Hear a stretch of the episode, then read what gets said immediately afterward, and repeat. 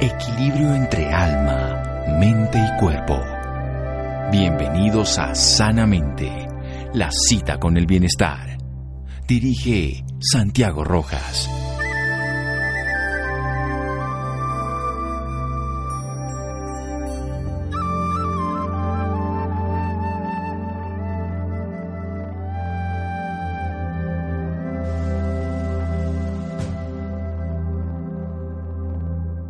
Meditar es cultivar nuevas cualidades y cultivar nuevas formas de ser. John Kabat-Zinn. Buenas noches, estamos en Sanamente de Caracol Radio. Uno de los temas que más nos debe importar a los seres humanos es un envejecimiento saludable. Es cómo poder lograr mantener nuestras cualidades, nuestras condiciones, nuestro bienestar y nuestra salud a través del paso de los años. La expectativa de vida se ha modificado profundamente en el último siglo. Si miramos las estadísticas a principios del siglo XX, la posibilidad de vida era alrededor de los 50 años. Hoy, a finales del siglo pasado, o sea, hace casi 20 años, estábamos llegando a los 75 años. Hoy hemos aumentado. En Colombia la expectativa de vida supera los 70 años. Estamos entre 74 y 75 y sobre todo las mujeres tienen más expectativa de vida. Entonces, ¿cómo hacer para vivirle a esos buenos años a la vida. O sea, no, no, no, tanto darle años a la vida, sino vida a los años. Y dentro de esas propuestas, la meditación le puede dar vida a los años y al mismo tiempo años a la vida. Pero ya que en términos generales, a través de los programas de vacunación, a través de cambios higiénicos saludables, a través, por supuesto, de una prevención y promoción en salud, se logra más tiempo de vida, aunque hemos visto que no va a aumentar mucho si no hacemos cambios precisamente en el estilo de vida, pero uno de los procesos que podemos hacer y cada uno a su manera, desde su propia posibilidad, pero sobre todo lo lleva puesto que es con su mente y su atención a través de la meditación. Nuestro amigo Marcelo Bulk, director de Brahma Kumaris Colombia, lleva más de 30 años enseñando la meditación Raja Yoga. Él es conferencista, coach, autor internacional. Vamos a hablar de qué forma la meditación apoya el envejecimiento saludable, si es que eso es posible.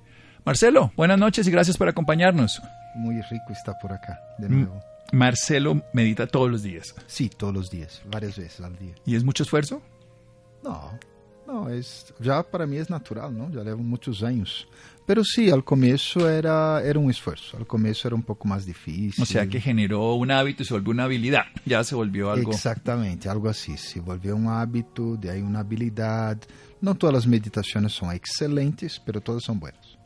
Bueno, bueno, pero ya si uno tiene algo bueno, entonces si uno dice, yo todos los días como bueno y algunos días excelente, pues maravilloso. pero qué tal que todas son malas y algunas peores y una que otra buena. Lo que quiero decir, ¿disfruta la meditación, Marcelo? Yo disfruto muchísimo y yo creo que la meditación, una de las ventajas es que hace un, aclara la mente, o sea, da una, como una luz interna, ¿no? Uno pasa a ver las cosas de otra forma. ¿Ya? Es como limpiar, limpiar el vidrio de la ventana y ahí tú eres capaz de ver afuera.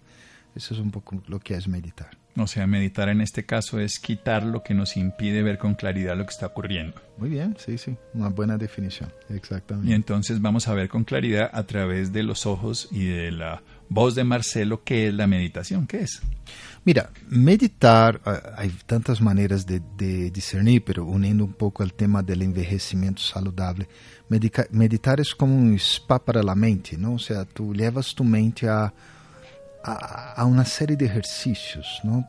¿no? Una cosa son los ejercicios cerebrales, ¿no? De un sudoku, que es buenísimo. Sí, el crucigrama. Ya, crucigrama, acertijos, eh, descubrir quién va a ganar el, el, mundial, cosas de ese tipo, ¿ya? Pero eh, otra cosa es yo entrar dentro de mí y comenzar a, a trabajar quién soy, conversar conmigo mismo. Tener o sea, ya no es el mundo interno. de afuera, sino es un ejercicio interno. Exactamente. Y además Todas esas, de, los griegos decían, conócete a ti mismo, la máxima socrática, la máxima sí. de todos los gurús espirituales en el mundo, de Confucio para la China, de la misma Exacto. religiones a través de los tiempos. Siempre está el autoconocimiento, la experiencia de saber que vivimos en el mundo, porque además eh, nos educamos para muchas cosas externas, pero yo, yo siempre digo una frase que es un poco simple, pero es, nosotros no venimos con manual de funcionamiento, todas las uh -huh. máquinas sí. sí Entonces, sí. ¿Usted cree que la meditación es una forma de encontrar ese manual de funcionamiento de nosotros? O más aún es descubrir los truquitos, descubrir las claves. Por ejemplo, si, si mi cabeza está, está llena de preocupación, ¿no? eh, se eu estou pois cansado de, del trabalho e tudo isso. Então, o que faz a meditação? Te dá um truquito onde as preocupações desaparecem, ou seja, literalmente desaparecem. Donde el cansancio nos del ocupamos trabajo... y no nos preocupamos. Claro, el cansancio del trabajo, pues de pronto va a quedar el cansancio físico, que es natural, uh -huh. Pero ya no vas a tener ese estrés mental, que es lo que molesta, ¿no? Yo creo que el cansancio físico, además, nosotros los médicos lo recomendamos porque es el medio en que nos invita a descansar y a dormir. Uh -huh. Cuando le hacemos caso al cansancio físico y dormimos, nos recuperamos. Pero cuando tenemos cansancio mental, no necesariamente el sueño nos recupera. Por eso hay estrategias como sí. la meditación Exacto. o ejercicios diferentes. Una es la meditación, mentales y no físicos. Seguimos en Sanamente de Caracol Radio con Marcelo Bulk en un momento. Síganos escuchando por salud. Ya regresamos a Sanamente. Bienestar en Caracol Radio. Seguimos en Sanamente.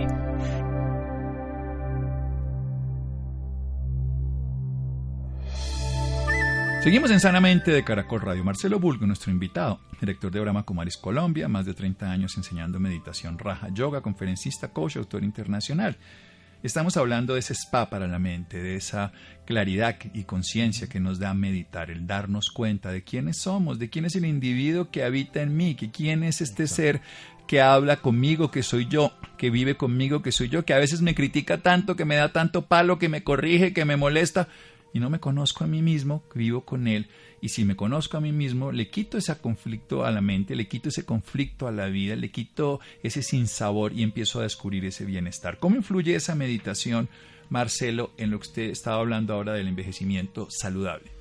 Mira, esse é um tema que em Brahma Kumaris se está trabalhando bastante, porque nossos directivos já estão todos viejitos, nossa diretora vai para 104 anos. 104 anos? 104 anos Yo já. creí que había entendido en el portuñol un poco raro, pero no, 104 años. Então, claro, eh, e são pessoas que hasta os 80 estavam supremamente ativas, 90 estavam todavía trabalhando muito, são pessoas que não pensam em jubilar-se e tudo isso. Entonces sí hay una cierta, no preocupación, pero hay mucha conversación. De pero, hay, pero, pero, también hay una evidencia. Usted me está dando datos concluyentes. Sí. Cuando yo digo, dentro de 30 años voy a estar bien, no tengo ni idea, pero cuando me dice que la directora funciona con 104 años, que la mayoría tienen 80 años y están activos y siguen queriendo seguirle estando, entonces ya tenemos una evidencia de un proceso, sobre todo cognitivo, que es lo claro. que en últimas uno con los años va a seguir teniendo, ese darse claro. cuenta, ese percibir, ese tener conciencia. Claro. Yo, yo, creo que lo que les da la meditación a esas personas que ya están viejitas es ese confort, esa, esa sensación de que siempre están acompañadas, que siempre están llenas de energía, que, que todo va a salir bien, o sea, ellas no se preocupan, ¿ya? Son personas que han pasado por cosas terribles. O Pero sea, no lo dudo. Si, vi- si- si- si a los 10 años cualquier niño ha tenido sufrimiento, si a los 20, de hecho, de las cuatro nobles verdades del Buda, que son internacionalmente conocidas en el ámbito de la meditación, la primera es que el sufrimiento es real, eso es que existe, existe el sufrimiento. Y él lo representaba desde el momento del nacimiento, por supuesto en la enfermedad, por supuesto en el envejecimiento y más incluso en la muerte. Y la meditación trabaja sobre el sufrimiento entonces para que se quiten las, las preocupaciones, Claro, porque la meditación te ayuda a ver la realidad tal como es. O sea, no como quisiéramos que fuera. no como quisiéramos, sino, bueno, esta es la realidad. Um, hoy en la clase que, que escuchábamos en la mañana, incluso hablaba, había una frase muy bonita, muy bonita, no, no seré capaz de repetirla, pero decía que yo debo usar el poder de mi mente para ver detrás de la cortina de las situaciones negativas y encontrar el beneficio que hay, que está escondidito ahí por detrás. Y yo creo que es eso que la meditación hace. Aunque tú estés pasando por situaciones negativas, tú te enfocas en lo positivo, ves algo positivo, porque todo tiene algo positivo, por peor que sea. Pero además uno con el tiempo es muy fácil que lo vea, ¿no? A veces uno tiene unas tragedias Sí. dichas de esa manera, con ese término y con esa vivencia, y seis meses, un año, diez años después pasan cosas absolutamente diferentes frente a la visión y uno dice, bueno, esto permitió que esto llegara a ser así, esto que en su momento fue tan dramático y tan difícil me llevó a esta vivencia, a este aprendizaje, y termina uno agradeciéndolo. La- lo que está diciendo usted es, véalo, no en 10 años después, sino en el momento que ocurre. En el momento exacto. O sea, nosotros llamamos como las pruebas de la vida, ¿no? La vida da una prueba, tienes que pasar, tienes que hacerlo. O sea, la vida es una escuela de la cual no puedes simplemente decir me voy, o sea, te toca y pasar por eso. Eh, la meditación te, te capacita a, a, pasar bien, o sea, a, a, pasar la prueba decentemente, o sea, con orgullo de que, bueno, yo hice lo máximo que pude. Tal vez no funcionó, pero yo salgo feliz, salgo feliz con, mi, con mis logros, con lo que logré. Sí, porque aquí, aquí uh -huh. hay, un, hay un mundo cotidiano de logros y éxitos, de dominio, de control, de hazaña, de mm. ganar y de triunfar. La meditación no está proponiendo nada de eso. No, no. La meditación es otra, otra mentalidad. Y yo creo que es ideal, porque lo que tú hablabas al comienzo, yo lo vi en, en mi vida, o sea, cuando mi abuela llegó a los 60 y pico de años, creo que ella tiene 63 años, ya casi compró un ataúd ya, o sea, para ella la vida se había acabado. e a vida dela continuou por muitos mais anos. Então era um choque para ela. Isso, tener que seguir, tener, tener que, que, seguir, seguir vivendo. Eh, la carga, nem falar de la carga pensional em los países, não? Ou seja, de todos os países, como vamos a sostener todas essas pessoas que vão saindo aí. Então, a meditação ajuda, por um lado, a dar-me mais claridade, de forma que eu mantenha a lucidez e pueda tomar decisões apropriadas. E por outro, quando já estou anciano, não sentir-me mal, ou seja, sentir bem, ou seja, estar feliz bienestar. com o que a vida me deu, experimentar o bem-estar do momento, sem quedar jogando parques em los parques, hoje em dia vendo televisão todo, todo dia, sino fazendo coisas, não? Sendo útil, además. Creo útil. que esa palabra es claro. interesante porque los sabios que pues, lo veo en Japón, por ejemplo, a las personas mayores, y usted me está contando que veneran ustedes a sus maestros que tienen 80 y hasta 104 años, las personas mayores tienen mucho que aportar. Muchísimo. Pero si ellos están recluidos o están simplemente expuestos pues a una vida de nada, de ver televisión, claro. pues no son útiles. Sí. Incluso generan una responsabilidad en otros para que se ocupen de ellos, cosa que pues Exacto. es digno, que obviamente no las cuidemos, son nuestros ancestros y les debemos mucho, pero que también ellos puedan seguir aportando aún en sus condiciones que sean claro. limitadas. Pero es bien interesante esto del bienestar, ¿no? Hay, hay una cosa de la lucidez que, que, sí se ha visto a través de muchos trabajos, porque los ejercicios de meditación a través uh -huh. de investigaciones científicas logran que las personas primero tengan una vida más pausada, una vida más serena, menos autodestructiva, me refiero a alcohol, drogas, eh, Sí, claro. Violencia física, en fin, pero también a que tengan una serenidad para tomarse las condiciones de la vida de una mejor manera. Yo quiero, Marcelo, que independientemente que hay muchas escuelas de meditación, se tiene una, mejor, peor, igual, eso cada uno encuentra su medio. ¿Cómo es ese sistema de meditación que usted trabaja todos los días y que enseña además? Claro. Mira, eh, como tú decías, pues hay várias escolas e cada escola é diferente. Eu te dou, o que hacemos em realidade é meditação yoga, não? Então, um pouquinho diferente. O sea, o esquema é onde eu hablo comigo mesmo, eu hago como um comentário interno. Para os principiantes, incluso há comentários, ou seja, uno pode tê-los e ir acompanhando-los mentalmente. Mas a ideia é que todos hacemos esse comentário interno, hacemos um diálogo interno, onde eu vou conversando comigo mesmo, especialmente vou invocando minha parte de paz, minha parte de amor, ou seja, todo o positivo de minha existência, já? Quando já estou em um estado de, de concentração básico, quando eu já sinto levedade, especialmente levedade, luz, então eu me conecto com Deus, não um Deus religioso, senão um Deus universal. O sea, primeiro me aquieto. Sí. Y me aquieto en un diálogo conmigo mismo, me voy aquietando, invocando una parte que yo tengo de amor, la parte favorable, Exacto. la parte agradable, y ya voy evidentemente generando cambios biológicos, bioquímicos, uh -huh. hay actividades, hoy, sí. ya digamos a, la, a través del electroencefalograma podemos saber que hay una diferencia entre los lóbulos temporales y parietales que se van quitando cuando uno empieza a meditar, se empieza a ver una integralidad del cerebro, funciona de una manera coherente, ahí se puede ver a través de imágenes que se ve el metabolismo de la glucosa en diferentes áreas del cerebro, bueno, pero eso es lo que se siente, para decirlo desde el cerebro, pero se siente en el cuerpo como, como una levedad, como un bienestar, como sí. una euforia plácida, porque no es ¡ah! sino se siente en el interior. Esa levedad que se logra fácilmente cuando uno hace un estado de meditación dice usted, ahora me conecto con la divinidad. Vamos a hacer un pequeño corte y vamos a hablar de cuál divinidad, porque empezaríamos a discutir aquí que el mío, que el suyo, que el nuestro, que el no que existe. Bueno, no importa que sea ateo o que sea religioso, no importa que sea de una afiliación a otro, la meditación científicamente, biológicamente y sobre todo prácticamente es útil. Seguimos aquí en Sanamente de Caracol Radio. Síganos escuchando por salud. Ya regresamos a Sanamente. Bienestar en Caracol Radio. Seguimos en Sanamente.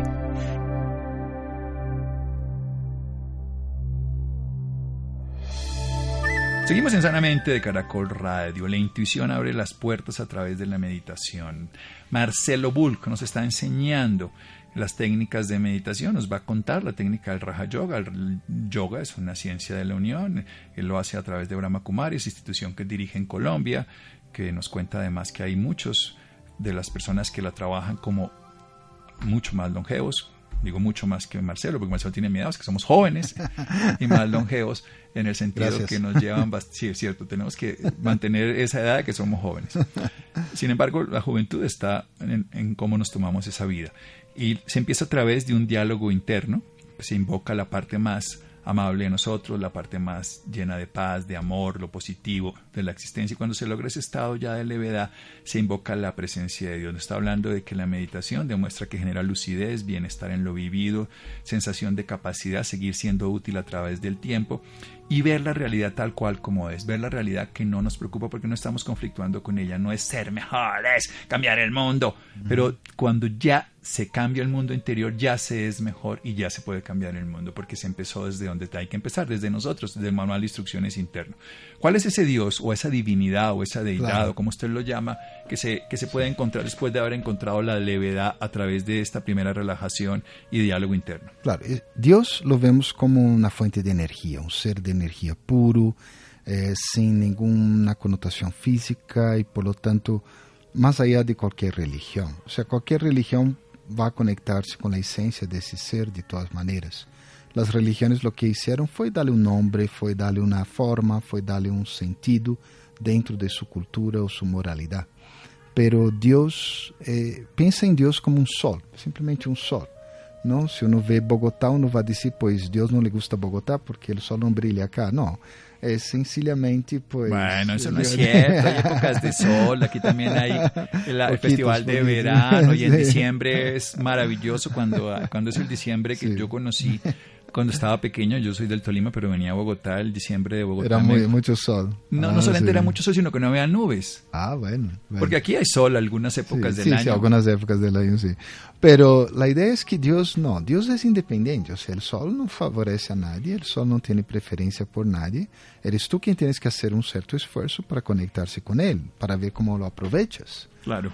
Y es eso que hacemos con Dios. El esfuerzo principal acá en el yoga que hacemos es trabajar en una relación con Dios.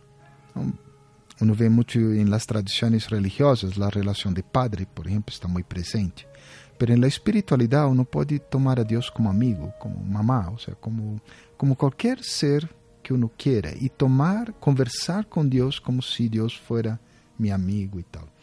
Y la o sea, experiencia es única. ¿Mm? El partner. El, es el, el partner. Pero sí. sí, no, no digamos una divinidad ya en el cielo No. o como el Zeus del Olimpo. No, sí, sí, no, no. No, él es alguien cercano. O sea, la idea es sentir a Dios como un ser cercano, donde yo con- converso, le cuento qué me pasa.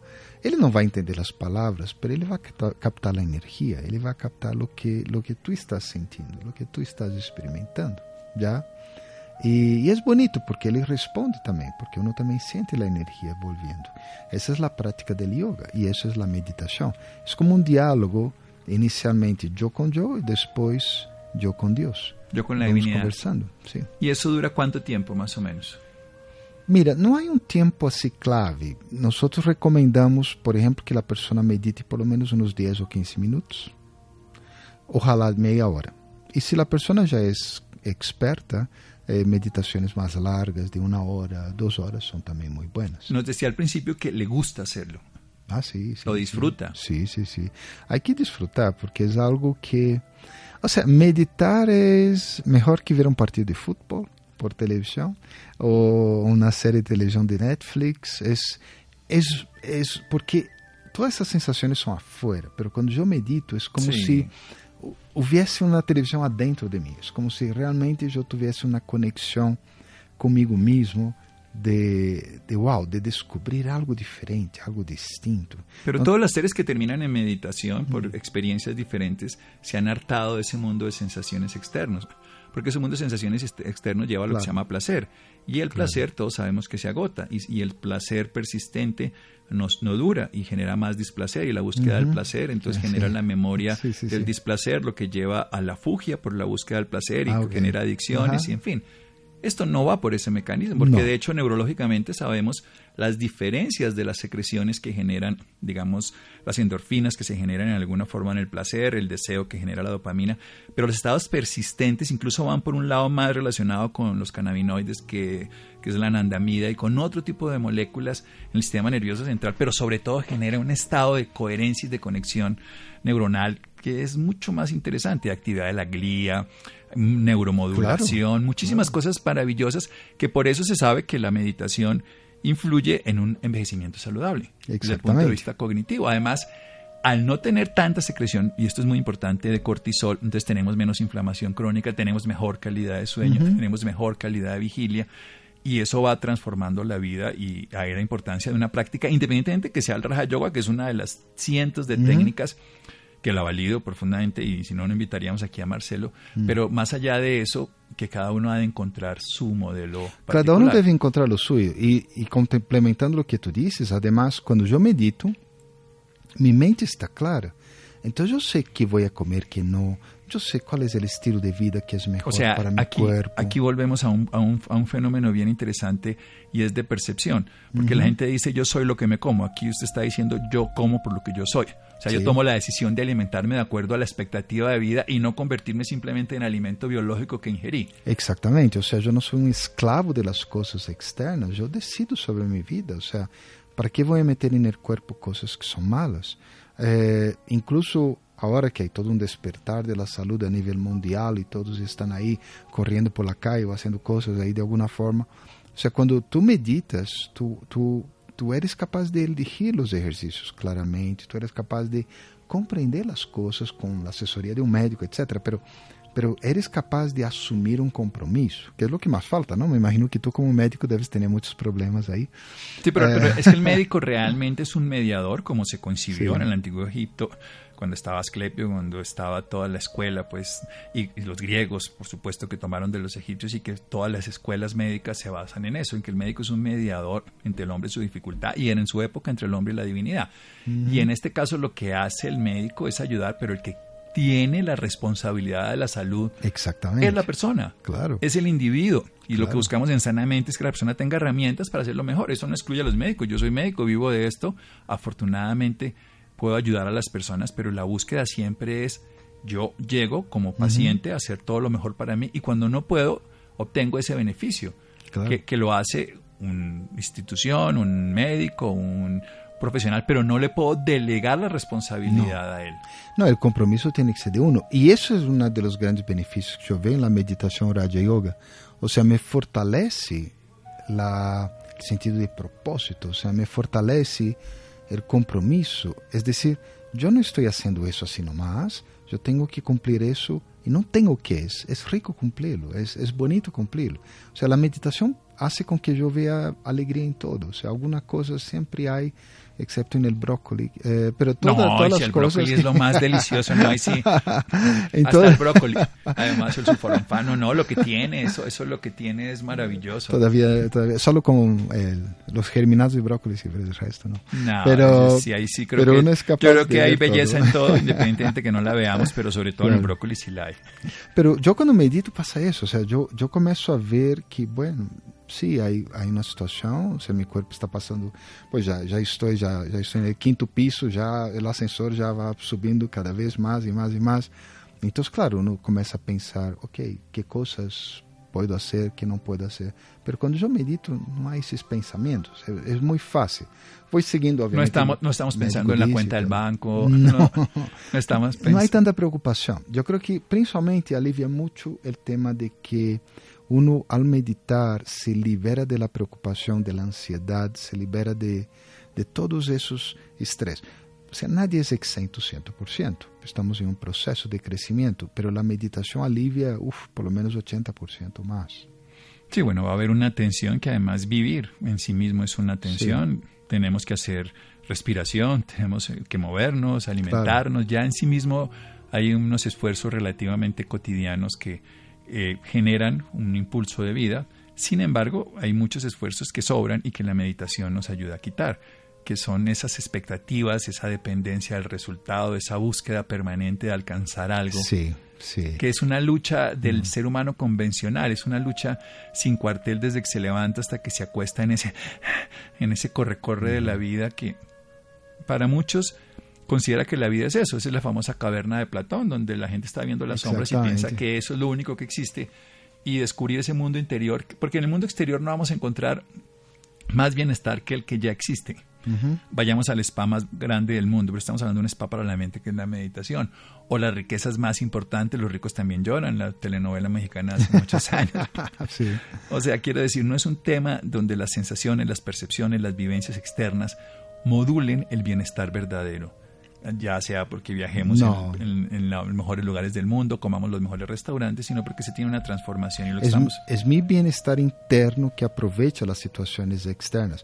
E creio que todo mundo, todos os oyentes devem haver passado por uma situação onde estavam em um lugar ou estavam vendo algo que todo mundo dijo fantástico e maravilhoso e a pessoa não le gostou, não le cayó bem, pero talvez por pressão social vai dizer sí, é fantástico, pero realmente não le gostou.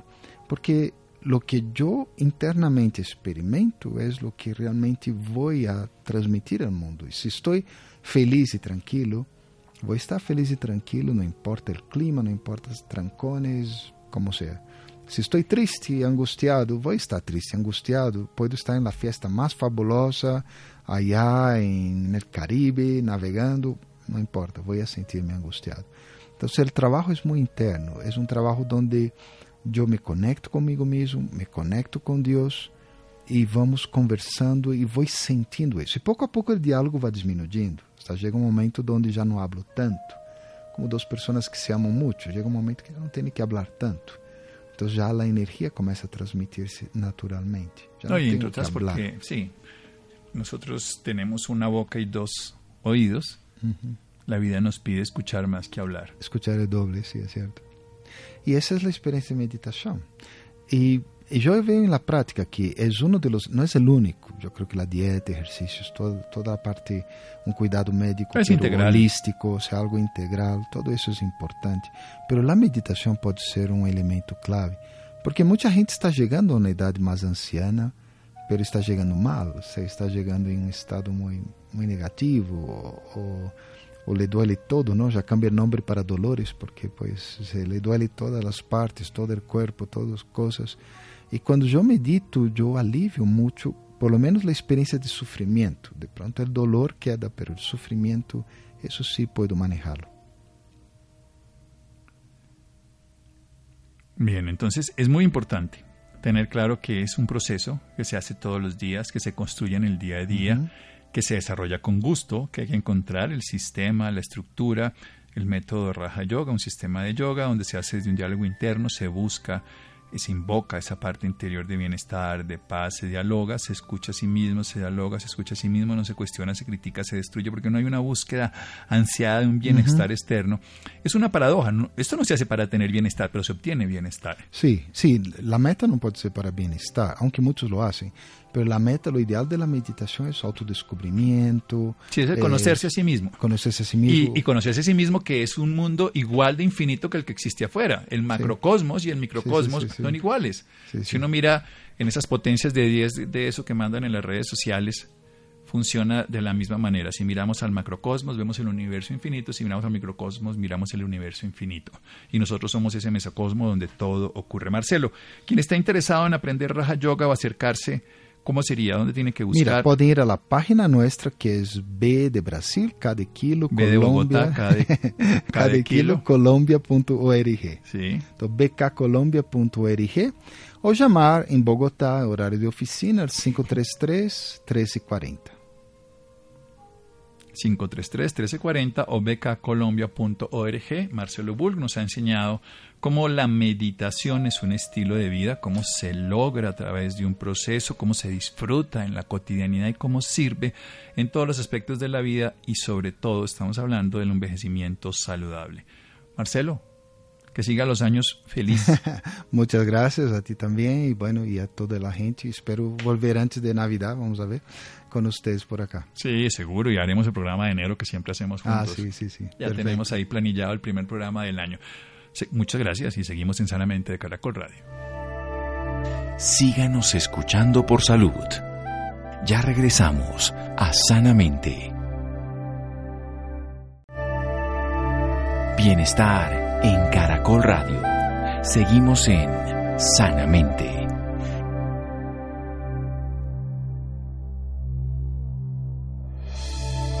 Seguimos en Sanamente de Caracol Radio, los interesados en Brahma Kumaris, en la meditación Raja Yoga, B de Barcelona, K de Kilo, colombia.org o si no al 533-1340 en horario de oficina. Bien, el ABC de la nutrición para niños. Es normal que a los padres les preocupe el crecimiento y el desarrollo y por ello buscan mejores decisiones. Hay que poner atención a la alimentación para mejorar la salud. Laura, buenas noches. Santiago, muy buenas noches para usted y para todas las personas que nos sintonizan a esta hora. En efecto, una nutrición adecuada es fundamental para que los niños logren un potencial adecuado en su crecimiento, en el desarrollo de su cerebro, adquisición de capacidades y muchas otras funciones. Este tema es demasiado importante en estos momentos. Por esta razón, nos acompaña esta noche el doctor Miguel Ángel Guagnelli, endocrinólogo pediatra de la Universidad Nacional Autónoma de México.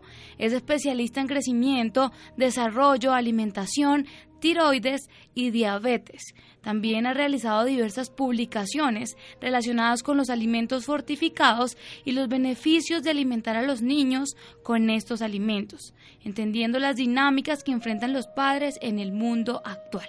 Doctor Miguel Ángel, muy buenas noches y bienvenido a Sanamente de Caracol Radio. Buenas noches, muchísimas gracias. Bueno, doctor, para empezar y contextualizar un poco más a nuestros oyentes, háblenos sobre la importancia que tiene la buena nutrición en los niños. La buena nutrición es fundamental para, para que los niños logren su potencial. Todos los papás suelen estar preocupados porque eh, los, sus hijos logren hacer sus sueños realidad, lleguen a un, un crecimiento adecuado, que lleguen a una estatura, incluso que lleguen a ser a tener una estatura mayor que ellos. Entonces, la nutrición es una es un pilar fundamental para lograr esto y es diferente en todas las etapas de la vida. No es lo mismo la lactancia materna en el primer año que la alimentación complementaria, etcétera, etcétera. Cada etapa de la vida, de, digamos de la durante la infancia, incluso durante la pubertad, tienen distintos eh, retos y en todos ellos hay que estar muy pendientes de que los niños eh, reciban los nutrimentos que realmente necesitan. Doctor, ¿y cómo debe ser la alimentación de estos niños en la etapa escolar?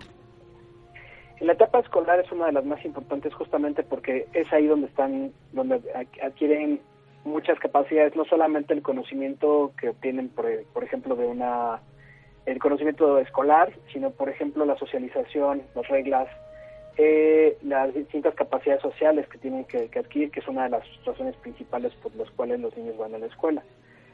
En esta etapa es importante, ya no ya no son requerimientos tan tan altos de en calorías por pe- por su peso, digamos, como podría ser en edades más pequeñas.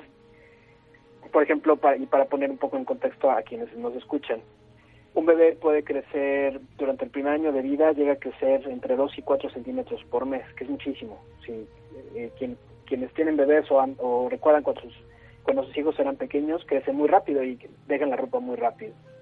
Ya en la época escolar este crecimiento ya no es tan acelerado. Un niño o una niña en esta etapa aproximadamente crece entre 5 y 6 centímetros al año, aproximadamente un centímetro cada dos meses.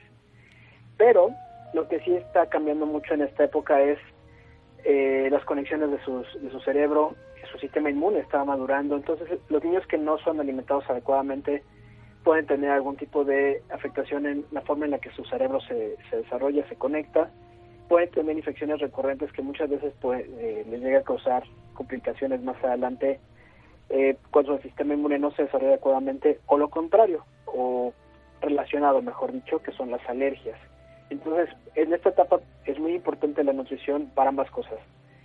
El desarrollo completo de su cerebro y el desarrollo adecuado de su sistema inmune, además, evidentemente, de que, aunque digamos, no es un segundo plano, pero no, eh, los recursos que utiliza el cuerpo para crecer no son tan importantes como en otras épocas. Evidentemente un niño que se desnutre de manera severa sí deja de crecer, pero en esta etapa, en esta etapa son un, un poco más resistentes a las faltas, a la deficiencia, perdón, de calorías, pero lo que necesitan más no es tanto mm, una gran cantidad de calorías, sino una cantidad importante de micronutrientes, esto es vitaminas y minerales. Bueno, doctor, yo le hablé de la etapa escolar porque es aquí cuando los niños se separan un poco más de los padres. Entonces, a mí me gustaría que usted les, les contara a estos padres qué deben hacer para que estos niños tengan una buena nutrición.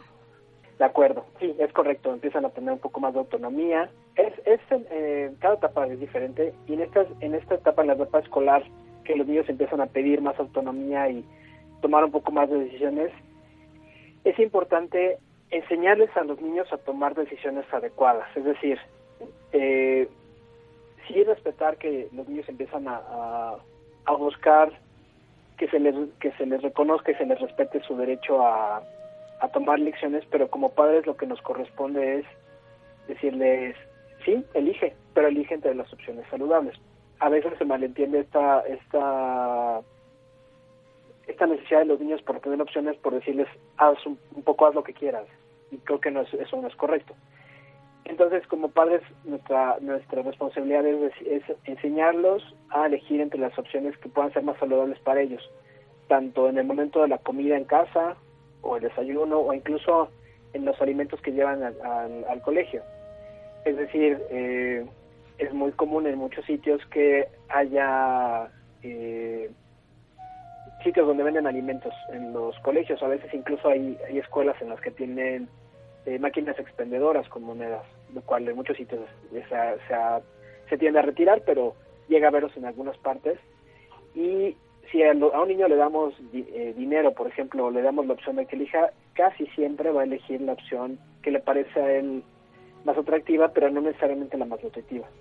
Entonces, hacer partícipes a los niños en esta época de lo que comen, es decir, en el momento que se eligen los alimentos que se van a preparar para la semana, decirles, tienes estas tres, cuatro, cinco opciones de alimentos saludables, ¿cuál quieres?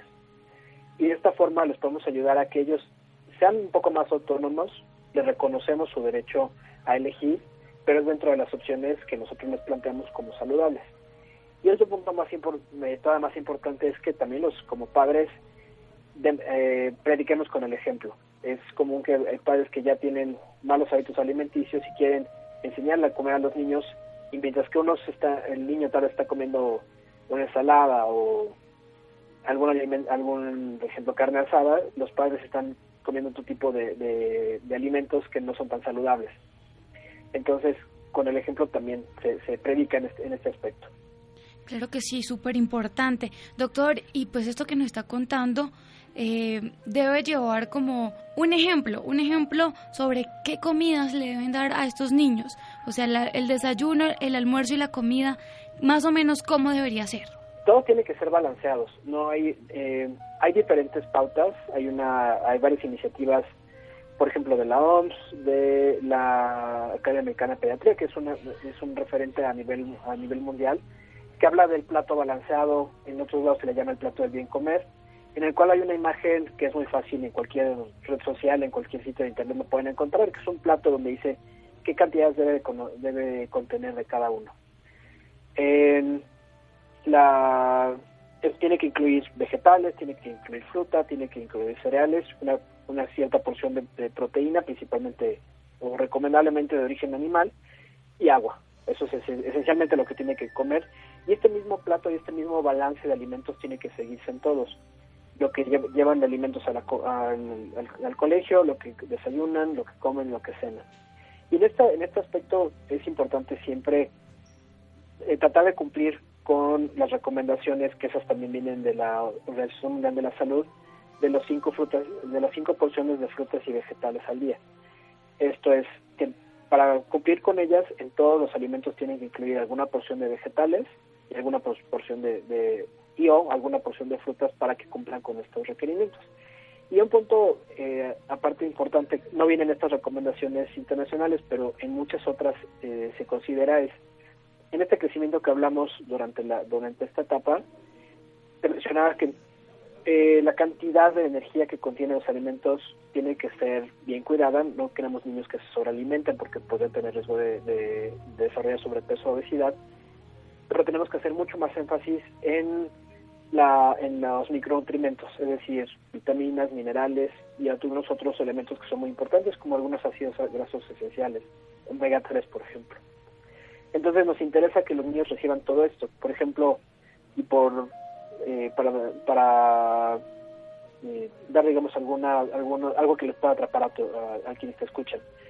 Eh, el calcio es muy importante, todo el mundo sabe que los huesos están hechos de calcio y todo el mundo relaciona que el calcio es importante para que los niños crezcan adecuadamente. Pero para muchos niños la fuente principal o la única en algunos casos son los lácteos. Es muy difícil obtener calcio de otras fuentes para los niños.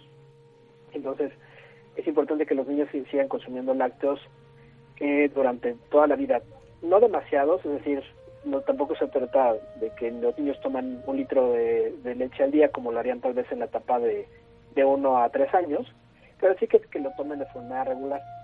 Es importante, por ejemplo, que también obtengan zinc. El zinc es un elemento que es, comúnmente no lo, no ingerimos de forma adecuada o de forma eh, suficiente es muy importante para el funcionamiento adecuado del sistema inmune, como hablaba antes, y, eh, muy eh, y es muy importante acerca del zinc que como seres humanos no tenemos un mecanismo para almacenarlo. Por ejemplo, sí podemos almacenar ciertas vitaminas o el hierro, el zinc no. Tenemos que consumirlo de forma regular para que lo tengamos disponible en el cuerpo y nuestro sistema inmune funcione adecuadamente. Eh, el hierro que ya mencionaba también, eh, es importante porque conforme los niños crecen necesitan hierro para formar glóbulos rojos, para prevenir la anemia, para tener un mayor desarrollo muscular, etcétera. Entonces, en este grupo de edad, aparte de las recomendaciones de la, de la alimentación balanceada de este plato del bien comer, se puede eh, se puede añadir a esa recomendación que los niños sigan tomando eh, lácteos, principalmente leche o algún algún alimento lácteo que estos son los que son fortificados y que dan incluso un poco más que solamente la leche, y algunos otros productos derivados de la leche, como el queso o el yogur. Y todos estos normalmente a los niños les gustan, a veces en la etapa escolar empiezan a pensar un poco que la leche es de bebés, pero hay maneras de ayudarles a que lo, consuman de manera regular y les va a brindar muchísimos beneficios a, a su salud. Doctor, súper importante todo esto que nos acaba de contar, pero pues se nos acaba el tiempo y no sé dónde pueden encontrarlo usted los oyentes que deseen más información sobre el tema. Más información sobre el tema. Eh, yo tengo muchas redes sociales, te puedo dar eh, una de ellas. es em, En Instagram voy poniendo información, se llama, mi, eh, mi, nombre es arroba hormonas y neuronas. Y ahí pongo mucha información justamente de estos temas porque me interesa mucho que solo lo conozca la gente. Muchísimas gracias por esta valiosa información y por acompañarnos esta noche en Sanamente de Caracol Radio. Al contrario, muchas gracias por la invitación y que tengas muy buena noche.